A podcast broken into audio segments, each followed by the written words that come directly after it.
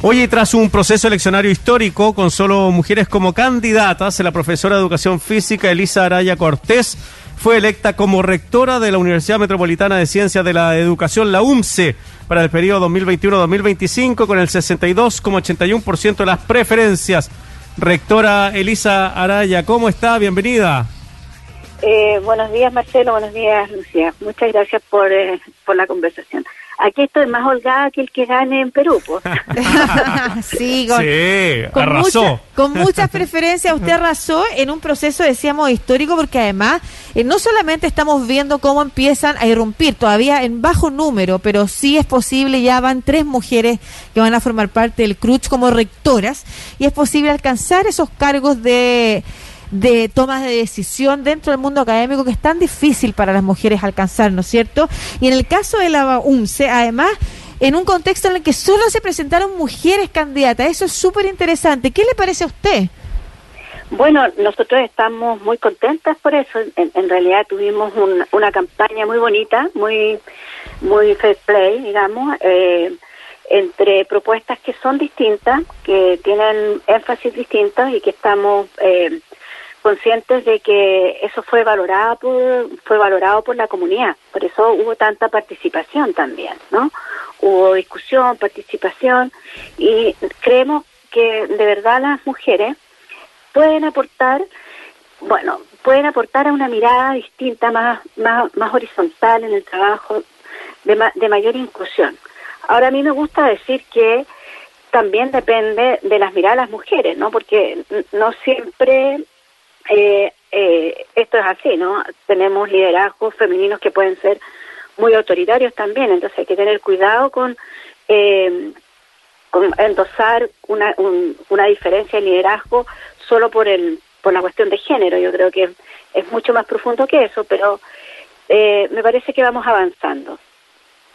Profesora, ¿cuáles son, eh, bueno, aparte de estos liderazgos, cuáles son las propuestas que usted le presentó a su comunidad para que la hayan, eh, bueno, la hayan designado, la hayan elegido como nueva rectora de la UMCE, el ex pedagógico para los que no son de Santiago, la universidad que se dedica a la formación de profesores, sobre todo acá en nuestro país? ¿Qué fue lo que cree usted que, le permitió llegar eh, con esta tremenda votación a ser la rectora? Bueno, yo creo que hay una mm, una necesidad muy importante en la comunidad, en la comunidad de la UNCE, de reconocimiento al trabajo que se hace internamente. Nosotros estamos pasando por un proceso de, acreditación bien complejo como universidad, eh, no obstante que nuestras carreras, nuestras pedagogías están muy bien acreditadas. Nosotros tenemos muy buenos resultados en acreditación de carrera y no siempre eso va acompañado con la acreditación institucional lo que es una paradoja muy grande del sistema de evaluación eh, eh, universitario que tenemos. Porque tú haces bien la pega, que es formar buenos profesores, y, e institucionalmente no te va tan bien. Bueno, yo creo que esa, esa disonancia, esa paradoja, eh, nos obliga a nosotros a mirar internamente en los departamentos, en las comunidades, en los académicos, académicas, cuáles son los aportes que hacen para que las carreras estén también acreditadas. Mm. Y en ese sentido, nosotros estamos invitando a nuestra universidad, a nuestros estudiantes, funcionarios académicos, académicas, a um, volcarnos hacia afuera y a levantar una propuesta de educación pública, estatal, gratuita y de calidad diversa para el país. O sea, que nosotros hablemos de lo que hacemos y que hacemos bien, que es formar profesores. Y yo creo que eso eh, ha motivado a, muchas personas para, mm, eh, para trabajar con nosotros. Eh, es como decir, pero ¿por qué hemos estado con tanto silencio si nosotros hacemos bien lo que lo que lo que hemos comprometido al país, que es formar profesores y formar profesoras? Interesante lo que dice usted, rectora, porque las discusiones ustedes han estado completamente ausentes, diría yo, estas discusiones de una educación gratuita, pública. Eh, siempre se toma el colegio de profesores, se toma a los estudiantes, a rectores de otras universidades, pero a la UMCE poco se le ve la participación, siento que ustedes son los que forman a las y los profesores. Eh, ¿Qué había pasado con eso? ¿Por qué no estaban en la primera línea ahí en la defensa, no sé, de la educación pública o poniendo su punto de vista en estas discusiones que hemos tenido durante tantos años ya? Bueno, yo creo que, que, es un poco complejo, un, diagnóstico eh, terminado sobre por, por qué, ¿no?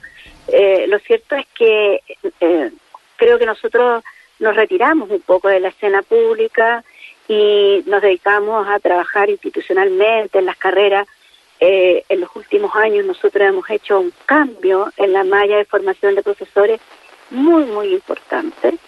Pero eso también es como un poco desconocido. ¿no? hemos estado trabajando de una perspectiva sociocrítica de la educación muy, eh, muy mirando los contextos y las situaciones locales, los territorios, y eh, también recogiendo muchos temas de integración social, eh, temas transversales como la ciudadanía, la educación a la sostenibilidad, la relación con el, con el medio ambiente, la cuestión de género.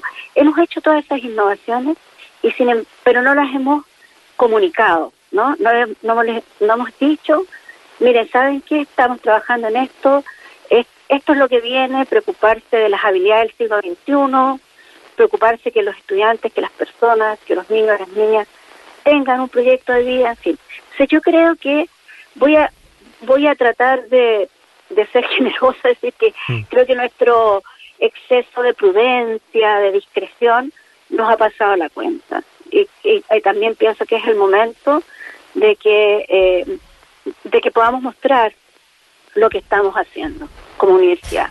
Lo que están haciendo como universidad, Elisa, y también cuál es la postura que tienen justo en momentos en los que se discute el futuro de Chile y entre medio uno de los temas prioritarios es la educación. Y, me gustaría eh, conocer su postura respecto de qué cree usted también que a nivel país tiene que cambiar. Y voy a poner como contexto de esa pregunta también su propia historia. Porque más que ahondar y tratar de de romantizar las dificultades, primero, por supuesto, eh, aplaudirle todos los méritos que significó y el esfuerzo que significó para usted llegar hasta donde está hoy, pero, pero cuántos talentos quedan en el camino, ¿no es cierto? Eh, cuando tenemos eh, tantas dificultades para que las personas accedan, y los niños, sobre todo niñas y adolescentes, accedan a una buena educación. Voy a leer un Twitter que posteó la semana pasada, cuando usted fue electa rectora, su hijo, entiendo, se llama Pablo Sáez, ¿es así? Sí. Sí, él puso, mi vieja vendió helados en la micro mientras iba a la universidad. Cuando nací, vivíamos allegados donde mi abuela, y como no había plata, fuimos declarados indigentes para el parto. Se ganó una beca y trabajó limpiando baños mientras hacía su doctorado. Hoy fue electa como rectora de la UMCE. Ese es el contexto en el que, en el, al que quiero, en el que quiero poner la pregunta. Según su propia experiencia como profesional y persona, ¿qué cosas tienen que cambiar en la educación en Chile? Mm, sí, eh, es interesante la, pregunta y ha sido interesante la reacción social que provocó ese, ese Twitter, porque eh, mm, algo que, mm, que yo no estoy, no creo, ya no creo en esta idea de la meritocracia individual, ¿no? Cuando voy a decirlo de manera eh, coloquial, así, miren a esta pobre, ven que con el esfuerzo propio se puede, porque pone el acento en el camino individual, como si yo hubiese nacido con un empeño y un tesón propio y solo yo, con mis propias fuerzas y ganas, he logrado lo que he logrado. Y no, yo nací en una sociedad, en un país, donde había un proyecto de escuela pública que era muy importante un proyecto que era una escuela ciudadana igual para todos y todas. Y esa escuela, más, por supuesto, una visión más integrada de la sociedad, vivíamos en barrios donde eh, la gente estaba mezclada, la sociedad chilena no estaba segmentada. ¿ah? No es que uno le dijera a las personas, mira, yo vivo en tal comuna y ya saben inmediatamente cuál es mi procedencia, eso no existía, ¿no? Eh, bueno, entonces, obvio que hay, en todo esfuerzo humano siempre hay eh, trabajo individual, pero que se da en un contexto de una colectividad. Es la, el colectivo el que permite que mi esfuerzo dé los frutos que, que, tiene que dar. Y yo creo que lo que tiene que cambiar en Chile es que eh, como sociedad, digamos, no, digamos, El propósito nuestro es que todos vivamos dignamente. ¿Cómo, cómo hacemos ese camino? Entregando las herramientas necesarias, la educación necesaria, alfabetización, TICs, eh, posibilidades. Y eso lo hace un país que piensa que la educación es un derecho, eh, que es una herramienta fundamental, entonces nos ponemos de acuerdo y decimos, ok, esto se paga. ¿Cómo? Con nuestros impuestos. Todo niña, todo niño, todo joven que quiere estudiar, independiente de donde esté parado, donde nació, tiene acceso a una escuela de equivalente calidad. Equivalente, que no tiene que desplazarse, no, son todas de la misma calidad, todas le van a ofrecer las herramientas que necesitamos. Eso, eso, eso es eh, el esfuerzo colectivo que se pone a disposición de los proyectos personales eh, y no le estamos pidiendo a la gente que eh, haga esfuerzos que son extraordinarios, que eh, a veces resultan y otras veces no resultan, ¿no? Sino que es una, una, no, no me gusta la palabra apuesta, porque no creo que sea una apuesta, sino que es una decisión del país. Mm. Decir, este es el camino. Es un camino colectivo, además. Yo eso lo quiero subrayar. Me, me encanta que la gente me llame, porque mm. encuentro que es importante para la universidad que me llamen porque para mi universidad, para que sepan que en las universidades hay profesores que tenemos unas historias de vida parecidas a nuestros estudiantes. Eh, pero, pero yo quiero decir que esto es un camino colectivo. La educación pública, gratuita, de calidad diversa, tiene que ser una opción de desarrollo del país. Elisa Araya, rectora de la Universidad Metropolitana de Ciencia y la Educación, conversando con nosotros. Eh, rectora, ¿cuándo, ¿cuándo asume? El 7 de julio. Muy bien. El, 7, de julio. sí, ahí voy a, Todavía estoy eh, con algunos cursos, con estudiantes, entonces tengo que ir terminando el semestre. Claro, güey. Sí. Rectora, y en ese y en ese contexto, en lo que se puede hacer en la universidad también, pero pensando también en estos proyectos colectivos, ¿de qué manera usted cree que es posible aportar a que eh, se eliminen los techos y las barreras que tienen las mujeres en el mundo académico para llegar a los cargos más altos? Partiendo por la planta, ¿no es cierto? Sabemos que en Chile la, la distribución de porcentaje entre mujeres y hombres que son contratados como profesores titulares es bastante alta y de ahí subir en esos grados académicos que permitan eh, llegar hasta los puestos más altos se hace muy difícil. ¿Qué, qué, también eh, promovería usted en esa línea?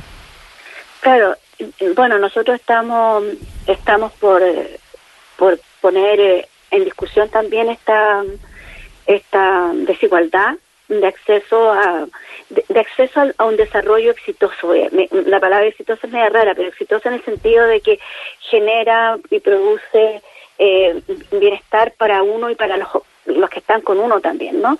Entonces, eh, de poder lograr proyectos más ambiciosos para las mujeres.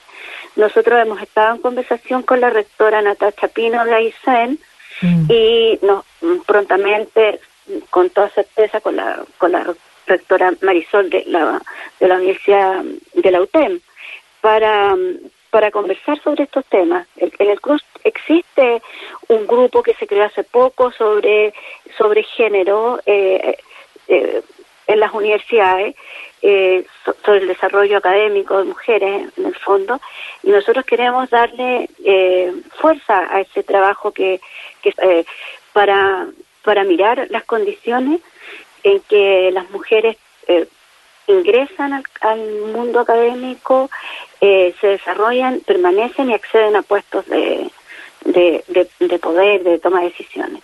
Pero yo también creo que al paralelamente, y a propósito que esto es una mirada de género y una mirada no patriarcal o antipatriarcal, si usted me lo permite, también a su vez hay que permitirle a los hombres que encuentren en otro tipo de actividades el pleno desarrollo, porque eh, porque a su vez hay que decirle a los hombres que no tienen por qué ser campeones ni primeros ni que que también pueden aportar eh, desde otros lugares, no siempre desde los lugares de toma de decisión. Y, y eso también se aprende, se aprende a compartir la, la, los espacios, se aprende. Claro que sí. Muchas gracias, profesora Elisa Araya, nueva rectora de la UMCE. Eh, por esta conversación muy interesante, muy profunda, sus reflexiones también, eh, muy en línea con lo que el país y el mundo está pidiendo, lo siento que son estos cambios, tanto cambios en Chile vinculados a cómo entendemos que la educación va a ser un aporte en la manera que se hace de forma colectiva para todo el país y, y por otro lado también lo que lo último que usted acaba de decir, ¿no es cierto? Y que, y que aquí lo hemos conversado otras veces, cómo el cambio de los estereotipos de género eh, son un beneficio para todos y todas. Un abrazo. Que vaya bien, rectora. Gracias, gracias Lucía, gracias Marcelo, que estén muy bien. Hasta luego. Hasta luego. Muchas gracias.